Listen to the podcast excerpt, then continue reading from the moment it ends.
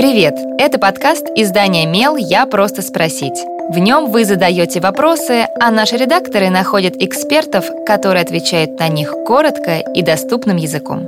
С вами Кристина Бедняк, продюсер и ведущая этого подкаста.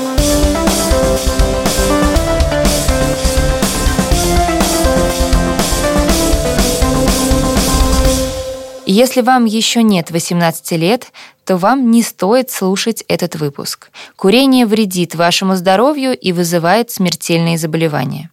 Несмотря на все родительские запреты и разговоры о вреде никотина, почти все дети школьного возраста все равно решаются попробовать табак. Многих родителей это пугает и злит. Они запрещают детям общаться с друзьями, нюхают руки и волосы, отбирают гаджеты. Но что делать, если человеку уже не 15 и даже не 18, а с мамой все равно постоянные конфликты из-за сигарет? Отвечает психолог Марина Быкова. Так получилось, что я курю уже год. Мне 20 лет. Четыре месяца назад об этом узнала мама и дала два месяца, чтобы я бросила. Я постепенно бросала. Месяц не курила, потом опять начала. Делала это утром до работы, когда ходила с сестрой на море. Она маме ничего не рассказывала до сегодняшнего дня. Скорее всего, мама начала подозревать и сама у нее выпутала. Сейчас был не очень хороший разговор по телефону. Она сказала, что оградит меня от младшей сестры, что я могу уехать в Москву и жить так, как хочу. Но если я так сделаю, я могу забыть о семье.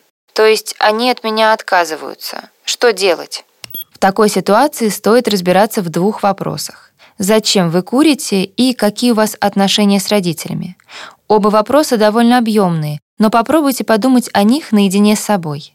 Причин, по которым люди курят, может быть множество. Стресс, привычка, желание принадлежать к социальной группе, предрасположенность и многие другие.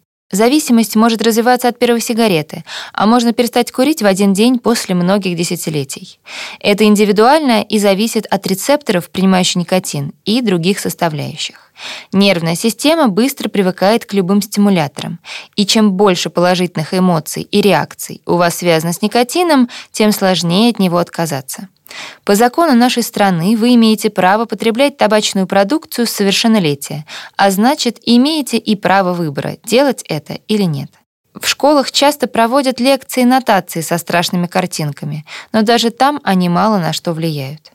Подумайте, какие последствия имеет курение именно для вас. Что бы вы могли сделать иначе в каждый момент, когда захочется зажечь сигарету?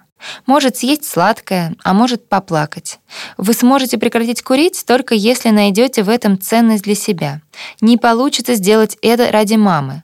Она может быть дополнительным фактором, но не мотивацией.